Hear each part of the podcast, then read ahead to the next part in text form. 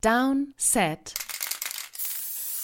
Short. Am Donnerstag ist Thanksgiving in den USA. Großer Feiertag und vor allem großer Feiertag aus NFL-Sicht, denn Thanksgiving wird traditionell Football gespielt. Drei Spiele am Donnerstag. Abend deutscher Zeit. Und wir haben uns gedacht, wir splitten mal unsere Preview. Das Ding ist, Thanksgiving gibt es keine Bye-Weeks, also kein Team hat Pause alle müssen ran, zumindest äh, an dem Spieltag.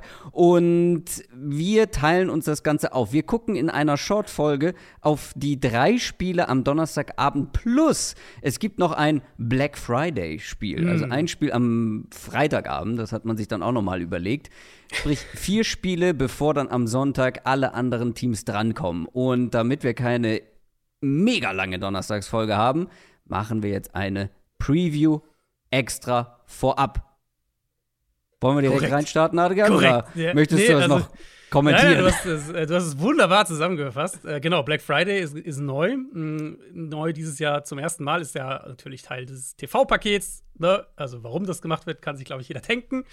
Und ähm, wir dachten uns eben zum einen, um die reguläre Folge so ein bisschen zu entzerren, aber auch, dass ihr genug Zeit habt, diese Folge zu hören. Also, weil, wenn wir die Folge am Donnerstagmorgen raushauen, ja und am Donnerstag um 18.30 Uhr wird schon gespielt, dann ist es ja relativ tight. Und jetzt habt ihr die Möglichkeit, diese Folge zu hören. Seid für Donnerstag und Freitag vorbereitet und dann gibt es die reguläre Folge eben am Donnerstag mit den Sonntagsspielen. Und wir starten rein mit den Detroit Lions, denn die spielen immer an Thanksgiving und das seit jetzt mittlerweile 89 Jahren. Ein Heimspiel in Detroit und zwar diesmal gegen die Green Bay Packers. Auch dieses Duell gab es Thanksgiving schon das ein oder andere Mal. 18.30 Uhr, du hast es gerade gesagt, deutscher Zeit geht es los. Die Packers haben gerade gewonnen gegen die Chargers, stehen 4 und 6 und die Lions stehen 8 und 2 nach dem Comeback-Sieg gegen die Bears, über den wir auch ausführlich im Montag gesprochen haben. Ein Division-Duell, ein wichtiges Division-Duell. Für die Lions ist es so, dass man jetzt mit der Division an der Spitze so ein bisschen wegziehen kann, wenn sie dieses Spiel gewinnen. Das Hinspiel haben sie auch schon gewonnen mit 34 zu 20. Da hatten sie 180 Yards mehr als die Packers offensiv. Aber für die Packers ist es ein ganz wichtiges Spiel, weil hier zu gewinnen, Thanksgiving mhm. in Detroit, das wären absolute Big Points, weil man ist ja nur ein Sieg hinter den Vikings in der Division und das bedeutet auch ein Sieg hinter den Wildcard-Plätzen in der äh, NFC und das ist noch nicht vorbei für die Packers. Allerdings muss man gucken, wie viele Spieler man fit bekommt in der kurzen Woche jetzt, weil das ist schon undankbar. Viele angeschlagene Spieler, also man hat aktuell nicht wirklich einen fitten Running Back. Aaron Jones ist wohl keine schlimme Verletzung, aber unwahrscheinlich, dass er spielt. Mhm zumindest diese Woche. AJ Dillon am Montag nur limitiert trainiert, da muss man abwarten. Dann Emmanuel Wilson, der dritte Running Back, hat auch nicht trainiert. Da hat man Patrick Taylor verpflichtet, also schon, da ist man schon ja. in No-Names-Land no unterwegs. Ja, ja.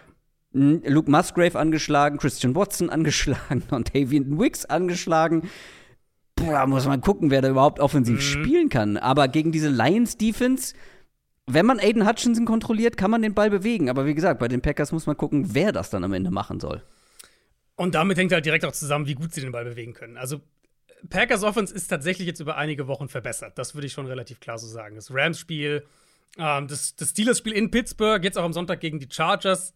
Die generelle Analyse zur Offense hat sich eigentlich nicht wirklich geändert. Also Love ist ein inkonstanter Quarterback, der zu viele einfache Pässe, würde ich es mal nennen, liegen lässt, dir dafür halt hier und da mal ein paar schwierige Bälle anbringt, die vielleicht dann nicht jeder Quarterback machen würde. Aber in der Folge ist die Offense halt, was das Passing-Game angeht, relativ abhängig von Big Plays. Und andersrum, wenn man es andersrum formuliert, der Floor, also die Basis, muss übers Run-Game kommen. Und da hatten sie jetzt in den Spielen, vor allem gegen die Rams und gegen Pittsburgh, gegen die Chargers teilweise auch, hatten sie deutlich mehr Erfolg am Boden. Gegen die Chargers war es jetzt nicht ganz so, hm, wie soll man sagen, nicht ganz so nachhaltig, weil eben unter anderem Aaron Jones sich verletzt hat. Und das ist halt so die, dieses Ding, wenn Aaron Jones nicht spielt, fehlt ihnen ein super wichtiger Spieler fürs, fürs, fürs Checkdown-Passing-Game, aber halt auch ihr bester Running Back einfach. Und ich, das Run-Game muss der Floor irgendwo sein in dieser Offense, weil das ist die grundsätzliche Formel. Wenn Run-Game, wenn das Run-Game funktioniert, sie ein paar Big Plays durch die Luft kriegen, dann ist es immer noch keine Top 10 Offense, aber sie funktioniert. Und ich denke, das muss hier auch der Ansatz sein. Lions Defense haben wir jetzt gesehen die letzten Wochen absolut verwundbar. Packers Offensive Line ist in Ordnung. Das heißt, du kannst vielleicht Aiden Hutchinson so ein bisschen kontrollieren. Ähm, es fällt mir halt so schwer, dieser Offense zu vertrauen, jetzt generell. Auch weil halt die Receiver, inklusive ja Christian Watson, alle irgendwie inkonstant, Jordan Love ja. inkonstant und so weiter. Ich denke, dass Green Bay mit dem Run-Game, mit ein paar Shot-Plays schon ein paar Scores hier auch den Lions einschenken kann. Luke Musgrave, wenn der fit ist, dann wäre das so ein Kandidat, weil die Lions bieten viel Middle of the Field Open Coverages an. Packers haben gezeigt, dass sie Musgrave auch vertikal einsetzen. Das könnte so jemand sein, der hier ein, zwei Big Plays kriegt.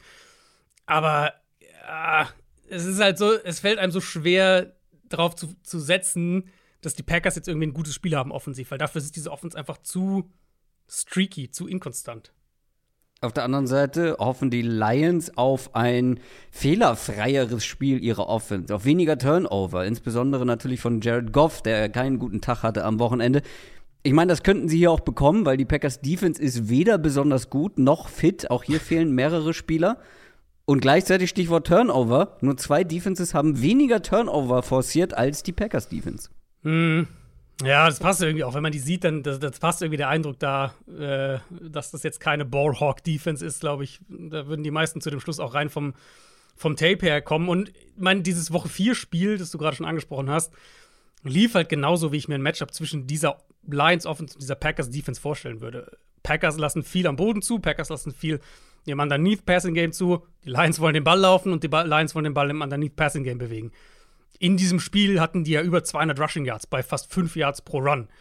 Da waren 40 Jahre von Khalif Raymond mit dabei, okay, aber selbst ohne den haben sie den Ball konstant am Boden bewegt. Und dann, wo sind die Bälle hingegangen? Sieben Targets für Amon Russell Brown, fünf für Sam Laporta und sieben zu den Running Backs. Also, ja, underneath Passing Game und Run Game. Und dieses 34-20 am Ende war ja fast ein bisschen schmeichelhaft aus Packers Sicht. Mhm. Das war 27-3 Lions zur Halbzeit. Und dann, zweite Hälfte hatten die Lions halt offensiv nicht mehr viel gemacht und die Packers kamen mal so ein bisschen ran, aber auch nie mehr als, als 10 Punkte.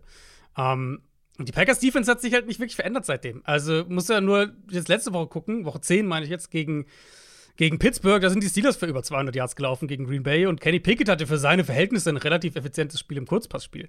Ähm, wenn ich so im Vakuum auf die Packers Defense schaue, würde ich immer noch sagen, Pass Rush ist die größte defensive Trumpfkarte.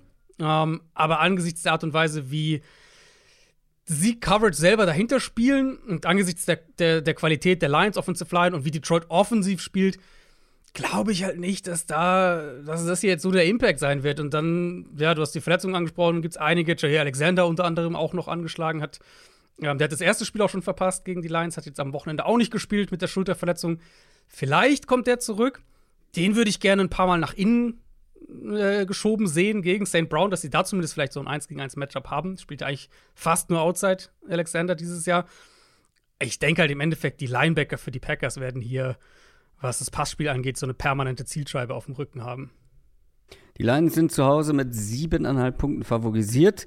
Ich meine, davon abgesehen, dass es halt ein Division-Duell ist in einer kurzen Woche, ähm, ist es eigentlich schon ein Pflichtsieg für die Lions. Aber mhm. klar, mit den, mit den Vorzeichen äh, könnte es hier vielleicht etwas enger werden, als man das erwartet. Trotzdem, also die Lions sollten das eigentlich gewinnen können. Ja. Gerade eben, ich meine, wir haben jetzt am Montagabend äh, gesehen, wie die Chiefs gegen die Eagles verloren haben. Das heißt, wenn die Lions noch mal in diesem Nummer 1 Seed Rennen dabei sein wollen in der NFC, darfst du halt den Eagles keine, darfst den Eagles keine, keine Spiele schenken, sozusagen, im Fernduell. Lions sind jetzt 8 und 2, Eagles 9 und 1. Also das, dafür musst du diese Art Spiel halt gewinnen. Packers eben, ja, anderthalb Spiele hinter der Wildcard. Da könnte noch was gehen, aber wenn sie hier verlieren, dann gehen sie auf 4 und 7 und dann, glaube ich, kann man auch so ein bisschen einen Haken dahinter setzen. Die Dallas Cowboys spielen gegen die Washington Commanders 22.30 Uhr. Die Cowboys auch traditionell an Thanksgiving mit dabei mit einem Heimspiel. Und anders als die Lions haben die einen positiven Thanksgiving-Record. Und haben jetzt zuletzt souverän gegen die Panthers gewonnen, stehen 7 und 3. Die Commanders haben enttäuscht gegen die Giants, stehen 4 und 7. Wir haben im Montag über Ron Rivera gesprochen, dass ihn wahrscheinlich auch die kurze Woche rettet. Äh, das sieht mhm. ja danach aus. Ich könnte mir sogar vorstellen, dass er auch nach diesem Spiel bleiben wird, egal wie es ausgeht, weil danach warten die Dolphins und dann hat man Bye Week. Mhm. Warten wir es ab, aber alles andere als zwei Niederlagen in diesen beiden Spielen, vor allem jetzt diese Woche, das wäre ja. schon eine große Überraschung, weil ich meine, sie spielen gegen ein Team, das hat vor zwei Wochen gegen die Giants mit 49 zu 17 gewonnen. Und letzte Woche haben die Commanders gegen genau die gleichen Giants, auch mit Tommy DeVito, ähm, mit 19 zu 31 verloren. Also allein da sieht man schon die Diskrepanz zwischen beiden Teams. Und ganz konkret jetzt hier auf dieses Matchup äh, gesehen, hier spielt der meistgesackte Quarterback und wir reden hier von 51 Sacks zu 38. Das ist äh, Platz 2, was die Statistik angeht. Und dieser meistgesackte Quarterback spielt jetzt gegen das Nummer 1 Team mm. in mhm. Sachen Pass Rush Win Rate. Wie soll das ja. funktionieren? Ja, ist schwer vorstellbar, ehrlich gesagt. Jetzt, wir hatten jetzt dieses Meltdown-Spiel, Howell mit den Picks, die ganze Offense, ja, haben es am Montag kurz angerissen, mit den sechs Turnovern. Und, und was halt was halt ja wirklich auch vor allem auffällig war, neben den Turnovern, klar, ähm, war dann doch, dass Washingtons Offensive Line an verschiedenen Spots einfach komplett überfordert war gegen die Giants. Giants Pass Rush hatte eines seiner besseren Saisonspiele, abgesehen von diesem absurden Jets-Spiel. Und jetzt, wie, wie, du gesagt hast, kommt halt der Cowboys Pass Rush. Howell, ich finde immer noch, man sieht, man merkt den Fortschritt vom ersten Saisondrittel zum zweiten Saisondrittel bei ihm trotzdem hat er halt diese Spiele, wo du halt deine Pressure-to-Sack-Rate von, was weiß ich, 25% hast, 30% hast. Und da, da, dann ist halt super schwer, damit irgendwie zu, zu, zu arbeiten, wenn dann noch Turnover dazukommen. Und wenn der hier irgendwie 40% seiner Dropbacks unter Druck steht, dann besteht natürlich die, die Gefahr, dass der wieder auch Turnover produziert und halt auch diese Sacks kassiert, die zwar keine Turnover dann im Statsheet sind, aber halt de facto häufig Drives beenden. Also wenn du irgendwie bei 2. und 10 gesackt wirst, ist der Drive quasi vorbei. Ähm, und sowas in der Richtung erwarte ich ja auch. Vielleicht eine Chance für Washington ist es, die Linebacker der Cowboys im Passspiel zu attackieren. Da hat Dallas ja Leighton Van Der verloren und Washington, das ist nach wie vor eine Offense, die viel über den Tight End und die Running Backs im Passspiel läuft. Also vielleicht ist das ein Ansatz, aber aufs Spiel gesehen insgesamt äh, ist das jetzt nach, vor allem nach diesem Spiel gegen die Giants so schon der, der denkbar undankbarste Gegner dann mit einer kurzen Woche. Auf der anderen Seite die Dallas Offense, wo ich einen Spieler nochmal unterstreichen möchte, weil ich habe nicht das Gefühl, dass CD Lamb den Credit bekommt, den er eigentlich für diese Saison bisher verdient hat. Der spielt eine absolute Elite-Saison. Und das Ding ist jetzt, wenn wir auf das Matchup gegen die Washington Defense und insbesondere die Secondary gucken, die Wahrscheinlichkeit, dass CD Lamb jetzt hier einen großen Einbruch erleben wird, ist relativ klein. Ja, ist es in der Tat. Wir haben wir haben ja generell nicht so viel in den letzten Wochen über die Cowboys gesprochen, was halt auch daran liegt, dass die jetzt die Giants und die Panthers hatten, die letzten Spiele, und das auch erwartungsgemäß äh, genau. deutlich Wenn sie da verloren hätten, hätten wir genau. schon in Montag vielleicht über sie genau, gesprochen. Aber genau. das aber war sehr souverän. Dementsprechend halt auch in den Previews, Previews jetzt nicht ausführlicher irgendwie thematisiert. Die hatten die Rams ja auch noch dann zwei Wochen davor, was auch ein deutlicher Sieg äh, war. Aber ja auch dieses wirklich tolle Spiel gegen die Eagles dazwischen, was sie zwar verloren haben, aber wo ich auch im Montalk danach gesagt habe, das weiß ich noch, dass ich ehrlicherweise noch positiver bei den Cowboys aus diesem mhm, Spiel mhm. rausgegangen bin, als ich es vorher war.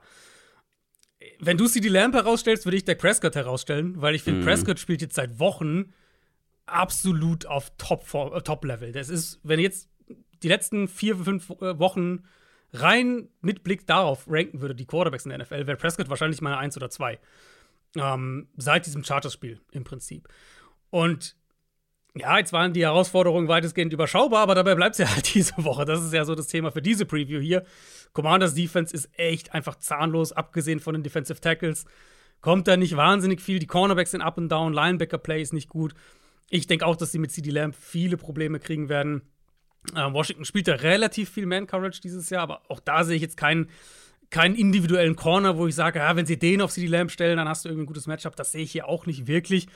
Und dann gilt hier so ein bisschen auch das, was ich auf der anderen Seite gerade gesagt habe. Ich glaube, auch die Cowboys werden die Linebacker in Man- und in Zone-Coverage angreifen können. Ob es dann in Zone ist mit, mit Receivern sogar, aber halt auch in Man mit Tony Pollard, mit Jake Ferguson im Passspiel. Also der eine Punkt, der für Washington defensiv so ein bisschen spricht, ist die Run-Defense. Mhm. Aber da würde ich dann halt auch sagen, die Cowboys kommen dieses Jahr so wenig wie, in meinen Augen, wie lange nicht mehr für ihre Verhältnisse über den Run. Also ich die sind ja wirklich im Moment eine Offense, die dich halt auch durch die Luft zerlegen kann.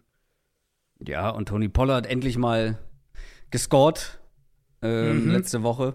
Vielleicht ist da der sprichwörtliche Knoten geplatzt. Ich sprichwörtlich nicht, ne? Aber äh, ihr wisst, was ich meine. Schöne Sportfloskel. Ja, ja, der sprichwörtliche. Ja, okay.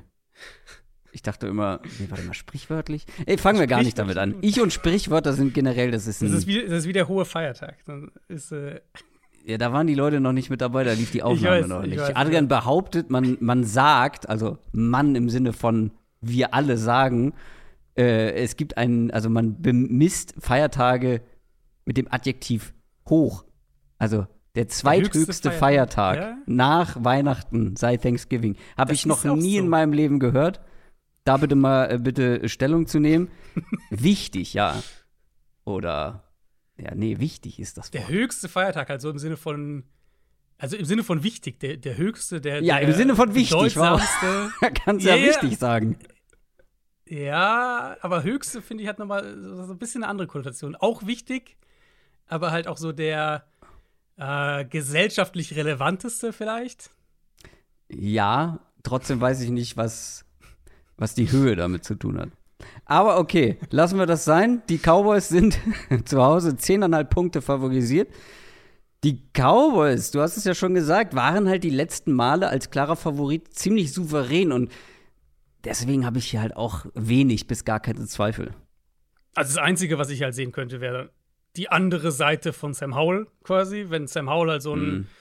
400 Yards, drei Touchdown-Spiel hat. Aber ähm, gegen diesen Pass Rush, also eben, ja, die Wahrscheinlichkeit ich traue ihm immer zu, aber gegen diesen Pass Rush dann er hatte, also er hatte halt, er hatte halt eben, weil das ist irgendwie so ein Matchup, was Washington jetzt seit ein paar Jahren schon liegt, aber er hatte ja eben zwei seiner wirklich eindrucksvollsten Spiele gegen die Eagles, wo wir vorher auch gesagt haben, ja, ja dieser Pass Rush, ja. dieser Pass Rush. Ja, ja, stimmt. Aber genau, das ist halt so, und das kannst du nicht predikten, dass jetzt, dass jetzt Sam Howell hat jetzt ein Top-Spiel oder Sam Howell hat jetzt ein Flop-Spiel. Wenn er halt einen richtig guten Tag hat, dann können sie vielleicht mitgehen. Aber alles andere als ein Cowboys-Sieg. Und ehrlicherweise auch ein klarer Cowboys-Sieg würde mich wundern. Dann sind wir beim letzten Thanksgiving-Spiel angekommen. Das bestreiten die Seattle Seahawks gegen die San Francisco 49ers. 2.20 Uhr dann in der Nacht auf Freitag. Die 49ers haben gegen die Bucks gewonnen, stehen 7 und 3, scheinen wieder zurück in die Spur gefunden zu haben. Und die Seahawks haben knapp gegen die Rams verloren, stehen jetzt 6 und 4. Das ist das dritte Division-Duell an diesem Donnerstagabend. Und eigentlich ein Spiel mit viel Potenzial. Das große Fragezeichen ist halt so ein bisschen, kann Geno Smith spielen, ja oder nein? Hat sich ja gegen die Rams verletzt. Pete Carroll hat jetzt gesagt, dass er davon ausgeht, dass er spielen wird. Das Ding ist halt, wenn ja, wenn er spielt, bei wie viel Prozent ist er? Und gerade gegen diesen Pass Rush, der auch wieder besser funktioniert, wird es schwierig. Und vor allem, wenn du dann auch noch schaust, Spieler wie Lockett, wie Bobo, wie Kenneth Walker. Kenneth Walker wird auf jeden Fall fehlen, ist sogar ein Kandidat für die äh, Injured Reserve Liste. Das wird insgesamt eine sehr, sehr harte Nuss für diese Seahawks Offense. Ja, das war jetzt tatsächlich der letzte Part, den ich vorbereitet habe für die Folge hier und wo ich auch am längsten geknabbert habe. Kennst du das? Manchmal hat man ja, wenn man so Spiele vorbereitet, schiebt man so einen Teil vor sich her, weil man weiß, es wird irgendwie schwierig, äh, den Ich mache das alles chronologisch, weil sonst vergesse ich den Teil im Nachhinein, das weiß ich. ich mache es auch chronologisch, aber ich, ich äh, manchmal schiebe ich so ein Matchup, so eine Offense gegen eine Defense oder sowas bis zum Schluss vor mir her. Das war hier der Fall, weil es halt nicht leicht ist, sich wirklich ein Szenario vorzustellen, wo die Seahawks zumindest konstant Erfolg haben. Das Rams-Spiel war halt jetzt maximal frustrierend aus Seahawks Sicht. Haben wir gar nicht drüber gesprochen am, am Montag. Ähm, aber es war halt so ein Spiel, das kann am Ende teuer sein aus Seahawks Sicht, mit Blick auf Playoff-Seeding oder sowas. Und wo, und wo du halt einfach drauf guckst und sagst, das darfst du halt eigentlich nicht verlieren. Aber dann verletzt sich Gino im dritten Viertel, Drew Lock kommt rein, spielt zwei Drives. Einer sind drei Plays Punt, einer sind drei Plays Interception. Und die Rams scoren im Gegenzug zehn Punkte und dann war das Spiel gedreht. Als Gino raus ist, stand 16-7 für Seattle. Und als er dann wieder reinkam für den letzten Drive, nachdem sie den ganzen Zeit da seinen Trizeps-Ellbogen an der, an der Sideline behandelt haben, haben die Rams 17-16 geführt. Und Gino bringt sie sogar noch in, in Field Goal Range an die 39, wo sie dann aus irgendeinem Grund, ihr letztes Play ist ein 2-Yard-Run, statt irgendwie noch mal zu versuchen, vielleicht 6, 7 Yards rauszuholen. Mhm. Und dann ist der Game Winner, der potenzielle Game Winner ist ein 55-Yarder, Kick geht daneben und Rams gewinnen. Also, war jetzt nicht so, dass die Seahawks vorher irgendwie die Sterne vom Himmel gespielt hätten, aber sie hatten halt in der ersten Hälfte auch nur drei Drives und das waren alles drei Scoring-Drives. Also, sie haben den Ball schon bewegt mit Gino, ein paar Shot-Plays waren da Jetzt ist halt die Frage zum einen, wie fit ist er selbst am Donnerstag? Wie sehr limitiert ihn der Ellbogen vielleicht? Ja. Gino hat am Montag gesagt, äh, so er spürt es noch, jetzt nicht viel mehr. Carol hat gesagt, dass es eine Art Prellung am Trizeps ist und auf die Frage dann so bezüglich Donnerstag, kann er spielen und so, hat Pete Carroll gesagt, ich zitiere es mal kurz, sicher, Donnerstagsspiele, da macht man sich immer Sorgen, das ist für jeden schwierig, es ist eine der großen Herausforderungen in der NFL. Also mm. macht damit, was ihr wollt. Ähm, mm. Ich würde denken, dass er spielt, weil er halt zurückgekommen ist, auch gegen die Rams, aber dass er nicht bei 100% ist. Und dann ist halt wirklich die Frage, wenn Gino irgendwie bei 80 Prozent oder so ist und man die Offensive Line äh, gegen die Rams gesehen hat, dann könnte das echt schwer werden. Run Game der Seahawks ist ja auch sehr boom or bust mäßig, bisschen wie Jacksonville, da haben wir vor ein paar Wochen drüber gesprochen, als die Niners gegen Jacksonville gespielt haben und auch die Big Plays halt gut verhindern konnten. Und wenn sie das gegen Seattle auch hinkriegen, jetzt ohne Walker, fehlt natürlich auch die Big Play-Komponente. Jetzt da wahrscheinlich auch schwer. Selbst in der Pass-Defense oder die Outside-Matchups mit Javarius Ward haben sie einen Corner, der die Physis von DK Metcalf auch matchen kann. Ich glaube, es muss wirklich viel über die Slot-Receiver gehen. Da sehe ich Seattle mit einer ganz guten Chance. Gino individuell muss ein sehr, sehr gutes Spiel machen, muss viel unter Druck wahrscheinlich machen. Und dann halt so werden sie die Big Plays brauchen, gerade auch im Passspiel, um eben mitzuhalten, weil ich nicht wirklich denke, dass sie den Ball konstant bewegen. Ähm, eine Personalie noch, du hast bei den Seahawks schon ein paar Sachen auch gesagt, bei den Niners, äh, Talanoa Hufanga haben die verloren, ihren Safety. Ja. Das heißt, das könnte ja auch sowas sein, wo du sagst, vielleicht ist die Mitte des Feldes ein bisschen zugänglicher. Vor allem auch wahrscheinlich länger verloren, denn ja. Verdacht auf Kreuzbandriss. Ja noch nicht bestätigt, aber wenn der Coach schon nach dem Spiel, glaube ich, war es, sagt, äh, mm. ja, sieht danach aus, dann sind die Chancen doch relativ hoch. Und die Seahawks Defense spielt jetzt gegen den einzigen 49ers Quarterback in der Franchise-Geschichte mit einem perfekten Passer-Rating in einem Spiel, der nicht Joe Montana heißt. War das kompliziert formuliert? Aber ich glaube, man hat die Quintessenz trotzdem mitnehmen können. Brock Purdy, außer Joe Montana, oder der erste seit Joe Montana bei den 49ers, der das geschafft hat, nämlich im vergangenen Spiel. Was ich aber eigentlich sagen will, ist, die 49ers Offense läuft jetzt auch wieder runter. Ich meine, vielleicht, wir haben ja drüber gesprochen, vielleicht lief sie nie unrund, aber es waren einfach zu viele Turnover. Und die können sie jetzt mittlerweile verhindern. Also Brock Purdy, zwei Spiele ohne Turnover, sogar ohne Turnover-worthy Play. Mhm. Und das gilt auch übrigens für die gesamte Offense. Also keine Turnover seit zwei Spielen. Und das ist natürlich dann also wenn du gar keine Turnover machst und so eine Offense hast, ja, so eine Offense ja. schlägst du wahrscheinlich dann doch eher nur, wenn du Turnover kreieren kannst. Mhm. Was glaubst du, wie wird sich da die Seahawks Defense schlagen? Purdy spielt richtig gut gerade. Also, das kann man echt nicht anders sagen. Ich bin gespannt, was wir von der Seahawks Defense schematisch hier auch für einen Ansatz kriegen. Seahawks spielen sehr, sehr viele Lightboxes gegen den Run. San Francisco hat die schlechteste positive Play Percentage, also sie prozentual produzieren sie die, die wenigsten positiven Plays, wenn sie gegen Light Boxes laufen. Äh, zum Thema kompliziert formuliert, ja. ja. Ich glaube, ich hoffe, ich, ich habe es nicht verstanden. Also ich weiß, was die, was du sagen willst, aber also Seahawks, äh, Niners nicht gut gegen leichte Boxes am Boden. Okay. Was ja irgendwie kurios ist, also würde man glaube ich nicht unbedingt denken. Das Ding ist aber halt, die Niners bekommen auch sehr, sehr wenige leichte Boxes nur gegen den Run, weil sie mit ihrem Personell, mit ihren Formationen das ja gar nicht wirklich zulassen. Also die spielen ja super viel äh, mit zwei Backs auf dem Feld, mit, mit, mit Heavy Personell, enge Formationen.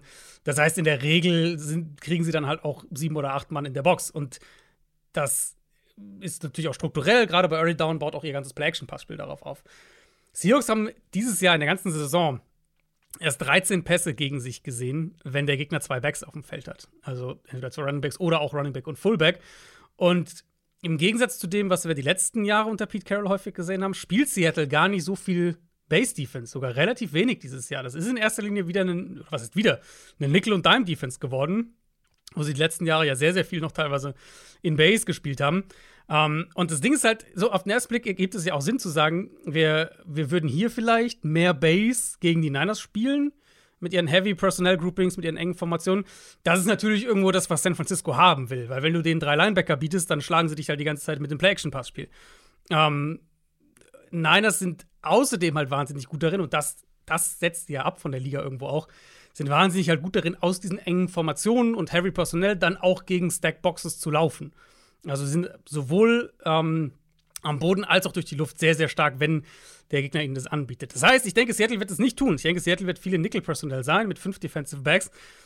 Und da ist dann meine Frage, können sie den Run stoppen, wenn sie das so spielen? Ich denke, dass Seattle, was das Passspiel angeht, defensiv, vielleicht äh, gerade die Shotplays besser limitieren wird, als das, was jetzt die Niners letzten Wochen hatten gegen San Francisco und äh, gegen Jacksonville und die Bucks wir haben ein tolles Matchup mit Devon Witherspoon gegen Brandon Ayuk.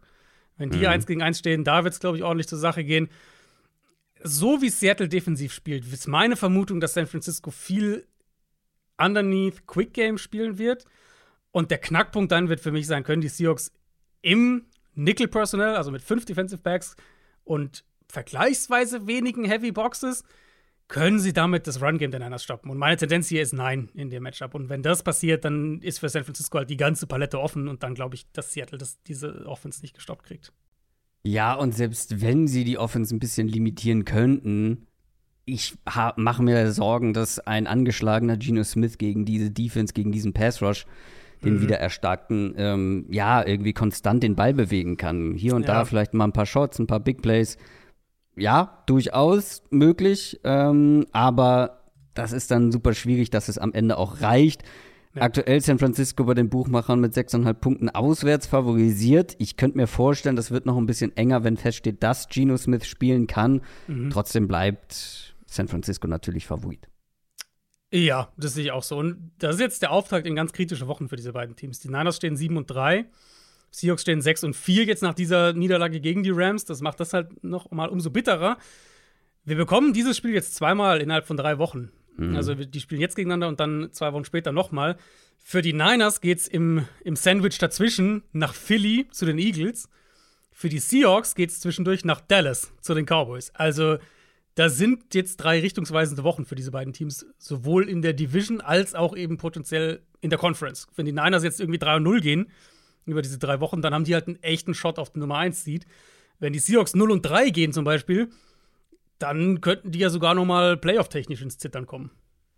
Absolut. Wobei da ja die Konkurrenz, was die letzte Wildcard angeht, doch überschaubar ist, würde ich ja, sagen. Ja, Rams, Rams vielleicht dann doch noch mal wäre dann so ein mm. potenzieller Kandidat. Ich meine, die haben sie jetzt, äh, die Rams haben sie halt gesweept. Also Rams haben jetzt ja beide Spiele gegen Seattle gewonnen. Und deren Schedule ist okay. Die haben Arizona, die haben Cleveland, die haben noch Washington, die Giants auf dem Schedule. Also die Rams mm. könnten schon noch ein paar Spiele ja. gewinnen. Deswegen Seattle von diesen drei Spielen, zweimal Niners, einmal, Cow einmal Cowboys, ich glaube, zumindest eins sollten sie, sollten sie gewinnen. Weil sonst könnte es nochmal ein bisschen. Also, ja. ja, im Sinne von, wär, wäre gut für sie, wenn sie zumindest eins gewinnen. Das durchaus, das kann man nicht bestreiten. Kommen wir zum letzten Spiel in dieser Short Preview sozusagen. Und zwar zum Spiel, das am Freitagabend deutscher Zeit stattfindet. Richtig schöner, schönes Freitagabendprogramm. Die New York Jets gegen die Miami Dolphins. Um 21 Uhr ist Kickoff grundsätzlich, also ja, schönes Freitagabendprogramm, weil NFL läuft, würde ich sagen. Es ist jetzt mhm. nicht unbedingt die beste Auswahl, was diese Spiele angeht. Also überall relativ klare Favoritenrollen. Ich glaube, wir können sagen, dass äh, wir das Tippspiel eh nur am Sonntag machen, äh, denn wahrscheinlich hätte niemand hier irgendein Spiel ausgesucht von denen. Nein. Dafür sind die dann alle wahrscheinlich auf dem Papier zu weit auseinander. Und das gilt für dieses Spiel natürlich genauso. Ich meine, vielleicht überrascht ein Team. Vielleicht überraschen die Jets. Die haben allerdings mhm. drei Spiele jetzt in Folge verloren, stehen nur noch vier und sechs. Und die Dolphins auf der anderen Seite haben gewonnen gegen die Raiders, stehen sieben und drei. Man will sich gar nicht vorstellen, wie gut die Jets sein könnten mit einer halbwegs guten Offense. Also halbwegs. Äh, ja. weil ich meine, jetzt, weißt du, nach der Trade mhm. Deadline mhm. machen sie ihren Wechsel auf Quarterback. Zach Wilson zum dritten Mal in 13 Monaten gebencht worden. Kann einem auch fast ein bisschen leid tun, der Mann. Aber diese Offense war halt unter ihm so absurd schlecht. Nach Expected Points Added per Play mittlerweile die schlechteste Offense der Liga. Letzte Woche hatte Zach Wilson keinen einzigen Completed Pass zu einem Wide Receiver. Die ganze Offense hatte 155 Yards. Und jetzt gibt es den dritten Jets Quarterback für diese Saison. Das ist Tim Boyle. Der hat letzte Woche ja auch schon ein bisschen gespielt. Seine Statline liest sich noch verheerender als die von Zach Wilson eigentlich. 14 Pässe, 7 davon angekommen für 33 Yards. Das bedeutet 2,4 pro Versuch, eine Interception inklusive. Das ist ein Spieler, der jetzt in fünf Jahren NFL bei 120 geworfenen Pässen steht. Wie viel Hoffnung hast du in diesem Matchup? Nicht viel, äh, sage ich ganz ehrlich, nicht viel. Ich, also das wirft halt jetzt auch wieder so viele Fragen auf. Warum machst du das jetzt? Warum haben ja. sie so lange gewartet? Warum ja. haben sie sich nie um eine Alternative bemüht? Was soll das jetzt bringen, Tim Boyle reinzuwerfen? Also, das ist jetzt ja auch kein. Du siehst ja keine Upside jetzt hier mit diesem Move. Verliert Salah vielleicht jetzt doch so langsam den Lockerroom oder kriegt er jetzt auf einmal irgendwie Druck von oben? Kommt das jetzt irgendwie daher? Weil ehrlich gesagt, so wie sie diese, diese Sache die ganze Zeit gemanagt haben, und wir haben letzte Woche noch drüber gesprochen, dass Salah sich vor die Presse stellt und sagt, der Zach Wilson spielt eigentlich ganz gut. Jetzt diesen Schritt zu machen, legt ja auf jeden Fall nahe, dass irgendwo hinter den Kulissen zumindest mal ein, zwei Sachen da, da irgendwo da was brennt. Ähm, das ist halt einfach ganz, ganz übles Quarterback-Management die ganze Saison über gewesen. Und ich glaube, den Rest dieser, dieser Seite des Balls können wir dementsprechend auch sehr, sehr simpel halten, weil du hast halt eine relativ klare Ja-Nein-Frage für das Spiel, die, glaube ich, hier alles uns sagt, was, was wir wissen müssen, können die Jets den Ball laufen. Mhm. Die Dolphins haben sich da stabilisiert mittlerweile, komplett sattelfest sind sie nicht. Ähm, sie haben sich mehr stabilisiert als in der Frühphase der Saison. Auf der anderen Seite die Offensive Line der Jets haben wir, glaube ich, ausreichend thematisiert die letzten Wochen. Run Game jetzt auch die letzten Wochen echt dürftig gewesen. Am, am ehesten waren es teilweise ja noch die, die Scrambles von Zach Wilson, die so ein paar Akzente gesetzt haben. Das fällt jetzt dann auch erstmal weg. Ähm, und ich kann, also der einzige Szenario, wie ich mir vorstellen kann, dass die Jets offensiv irgendwie was machen, ist, wenn das Spiel halt die ganze Zeit super eng bleibt, sie nach wie vor viele Light, Light Boxes von den Dolphins kriegen und dann halt den Ball am Boden bewegen können. Das ist das einzige Szenario, was ich mir vorstelle, weil das ist ja dann irgendwo auch vom Spielverlauf abhängig. Wenn jetzt die Dolphins schnell 21-0 führen, werden die Jets ja auch früher, eher früher als später vom Run-Game weggehen müssen. Ja, das klingt ja ganz nett, aber also woher nimmst du die Hoffnung, dass die Jets, also jetzt mal abgesehen von der Dolphins Run Defense, aber woher nimmst du die Hoffnung, dass die Jets den Ball gut laufen können. Nee, gar weil, nicht. Gar nicht. Ja, ja, das, das Habe ich nicht. weil das klang gerade so, ja. Nein, nein, ich glaube, das, das, ist so halt deren Stärke, das könnten sie ja, nutzen. Das ist die einzige Chance halt, glaube ich. Weil mit Tim Boyle, also das wird nicht besser werden als mit Zach Wilson. Da, wir können ja auf Zach Wilson rumhacken, wie wir wollen, aber mit Tim Boyle wird es nicht besser werden. Insofern, woher soll da jetzt der Optimismus kommen, dass sie auf einmal das Passing Game irgendwie entdecken? Ja, also ich habe gerade noch mal geguckt, wie die letzten Spiele so am Boden waren. Nicht doll für nee. die Jets. Egal gegen welche Defense, gegen welche Art von Defense auch. Also, ja, da braucht man sehr viel Hoffnung. Die Hoffnung muss mal wieder auf der defensive, defensiven Seite liegen, weil die Defense ist absolut, glaube ich, in der Lage, auch dieses Spiel sogar ein bisschen eng zu halten. Die Dolphins Offense hat sich jetzt zweimal in Folge, zumindest was das Scoring angeht, ein bisschen schwer getan. Also, viele Yards jetzt im letzten Spiel gehabt, aber nicht so viel gescored. Was glaubst du, geht das hier weiter, dass sich die Dolphins so ein bisschen, ja, schwer tun, ist ein großes Wort, aber ich glaube, du weißt, was ich meine. Also nicht ganz mhm. so mhm. rund läuft wie jetzt noch in der ersten Saisonhälfte. Ähm, ich kann mir schon vorstellen, dass es so ein bisschen, dass es jetzt in dem Matchup hier schon ein bisschen schwieriger wird. Und wir hatten ja dieses Thema so ein bisschen hier, Dolphins gegen gute Gegner, tun sich schwer. Das stimmt auch. Was mich halt vor allem interessiert hat, war die Frage, ob es irgendwie Gemeinsamkeiten gibt in diesen Spielen. Weil, sind wir ehrlich, jetzt das Matchup in dem Spiel hier, das relevant ist, in Anführungszeichen, mit allem gebührenden Respekt, aber ist halt auf der Seite des Balls. Dolphins Offense gegen Jets Defense. Darauf wird es ankommen. Was ich auffällig fand in den Spielen, jetzt die, die, wo die Dolphins Offense Probleme hatte, war, dass die, ähm, dass sie, dass sie zwei, also waren ja diese drei Spiele im Prinzip, Chiefs, Eagles, Bills, und dass sie zwei davon ähm, gegen Defenses gespielt haben, die eigentlich jetzt nicht sehr aggressiv auf den, auf den Run oder so gegangen sind. Chiefs und, und Eagles jeweils beide. Ich glaube, beide hatten jeweils einen Snap mit einer Stackbox in dem Spiel. Beide haben über 80% Too High Shells Pre-Snap gespielt, was klar über ihrem Saisonschnitt jeweils liegt. Beide haben fast 60% dann auch Middle of the Field Open Coverages, also zwei tiefe Safeties, Cover 2, Cover 4, solche Sachen gespielt. Auch das jeweils insbesondere für die Eagles deutlich über dem eigenen Saisonschnitt. Und beide haben signifikant mehr Zone Coverage gespielt, als sie das sonst machen. Bills war ein bisschen anders. Bills Spiel war ein klein bisschen anders. Bills hatten generell einen aggressiveren Gameplan mit Blitzing, mit Stackboxes, so sind, haben es ein bisschen aggressiver verteidigt. Und da war ja der Spielverlauf auch anders. Da war es ja eher so, die, ersten, die erste Hälfte ungefähr wirkte das so Richtung Shootout. Und dann ist es Miami erst entglitten. Ähm, ganz viel von dem, was die Chiefs und die Eagles gemacht haben, lässt sich, glaube ich, auf die Jets übertragen. Also Jets spielen ja auch diese Coverage-Strukturen bevorzugt. Äh, Jets spielen aus einer leichten Box bevorzugt. Jets können mehr Man spielen als in früheren Jahren, sind aber auch eine der besten Zone-Defenses in der NFL.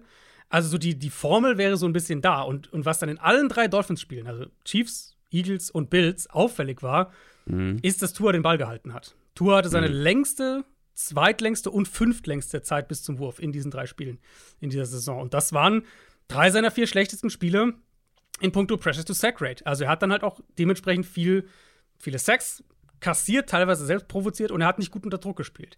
Also ich glaube, es gibt absolut ein Szenario, in dem die Jets hier viel in diesen Coverage-Strukturen sitzen, ähm, in denen sie wenig zulassen und dann halt mit dem Pass Rush Druck machen gegen eine Dolphins Line, die stabiler geworden ist, aber immer noch nicht dafür gemacht ist, lange Pass Protection aufrechtzuerhalten. Da, da bin ich schon gespannt auf das Matchup, weil wenn wir da jetzt noch mal so einen Datenpunkt bekommen und wieder sehr ähnliche Dinge funktionieren, dann gehst du ja schon so mehr und mehr in diese Tendenz Richtung Playoffs dann zu sagen, ja, diese Dolphins Offense kann sehr gefährlich sein, aber wir haben jetzt auch mehrfach gesehen, mhm. wie so eine Art Blaupause, klar, von guten Defenses, aber wie so eine Art Blaupause, wie du denen halt dann doch ziemliche Probleme bereitest. Ja, also wir sind uns einig, wir können uns vorstellen, dass die Dolphins Offense hier und da Probleme bekommt, vielleicht sogar hier und da einen Turnover mit einbaut. Mhm. Aber du musst es der Jets Offense schon sehr leicht machen. Also ich rede hier von Turnovern ja. tief in der Dolphins Hälfte, damit ja. die Jets Offense scoren kann, weil sonst kann ich mir das wirklich kaum vorstellen, außer wir bekommen so, weißt du, die, dieses typische Quarterback-Debütspiel, aber es ist ja auch kein richtiges Debüt. Der Mann hat auch, ich glaube, ja. bei den Lions damals äh, vor ein, zwei Jahren schon das ein oder andere Spiel bestritten. Also, hm. pff, ähm, die Dolphins sind, glaube ich, zu Recht mit neuneinhalb Punkten favorisiert. Ja. Wobei ich sage, gegen die Raiders haben sie jetzt auch keine neuneinhalb Punkte gecovert. Ähm, ich weiß das nicht, stimmt. wo die Line da war, aber. Die war deutlich mehr, das waren 13 ja, ne? oder sowas. Ja. ja, ja, eben. Also, da würde ich mich jetzt nicht drauf verlassen, aber die mhm. Dolphins sollten das natürlich hier relativ easy gewinnen können. Denke ich auch. Ich meine, du hast es eigentlich schon gesagt, Turnover waren ja, ja auch halt gegen die Raiders das Ding. Ich meine, die hatten Klar ein Fumble, der den Raiders drei Punkte quasi schenkt, weil durch einen Field Goal. Sie hatten, äh, ich glaube, ein oder zwei Turnover und Downs. Sie hatten nochmal einen Fumble, der einen Field Goal den Raiders schon direkt serviert. Das war halt ein Punkt, aber sie hatten halt schon noch so, doch einige Drives, wo sie dann recht schnell gepantet haben, also wo sie den Ball einfach nicht gut bewegt haben. Ähm, das, das könnte ich, also Turnover weiß ich nicht, aber das könnte ich mir hier halt schon auch vorstellen, dass wir so ein Spiel haben, wo die ja. Dolphins drei gute Scoring-Drives irgendwie haben, aber auch zwischendurch so ein bisschen Leerlauf. Ähm, und vielleicht letzte Personalie noch, sie haben Devon A-Chain ja schon wieder verloren. Der ja zurückkam ähm, von Verletzung und jetzt aber direkt sich wieder verletzt hat. Aber da ist man eigentlich ganz gut aufgestellt im Backfield bei den Dolphins. Das waren die vier Spiele, die den zwölften, ich musste kurz überlegen, den zwölften Spieltag hm. in der NFL-Saison eröffnen werden. Drei am Donnerstag, dann eins noch am Freitag. Und wir hören uns am Donnerstag wieder mit den restlichen Spielen. Denn es gibt noch eine ganze Menge, wie gesagt, keine Bye-Weeks. Und zwischendurch gibt es am Mittwoch noch eine neue Folge College Update für alle Supporter. Genau, die äh, nehme ich hoffentlich, wenn alles klappt, auch heute noch auf. Jan ist ja gerade, der eine andere wird es gesehen haben, in den USA unterwegs. Das heißt, wir versuchen das alles zu koordinieren und äh, äh, zeitlich sozusagen hinzukriegen, aber das ist für heute geplant. Und dann, wie gesagt, hören wir uns spätestens Donnerstag wieder mit unserer Preview auf Woche 12. Macht's gut. Tschüss. Ciao, ciao.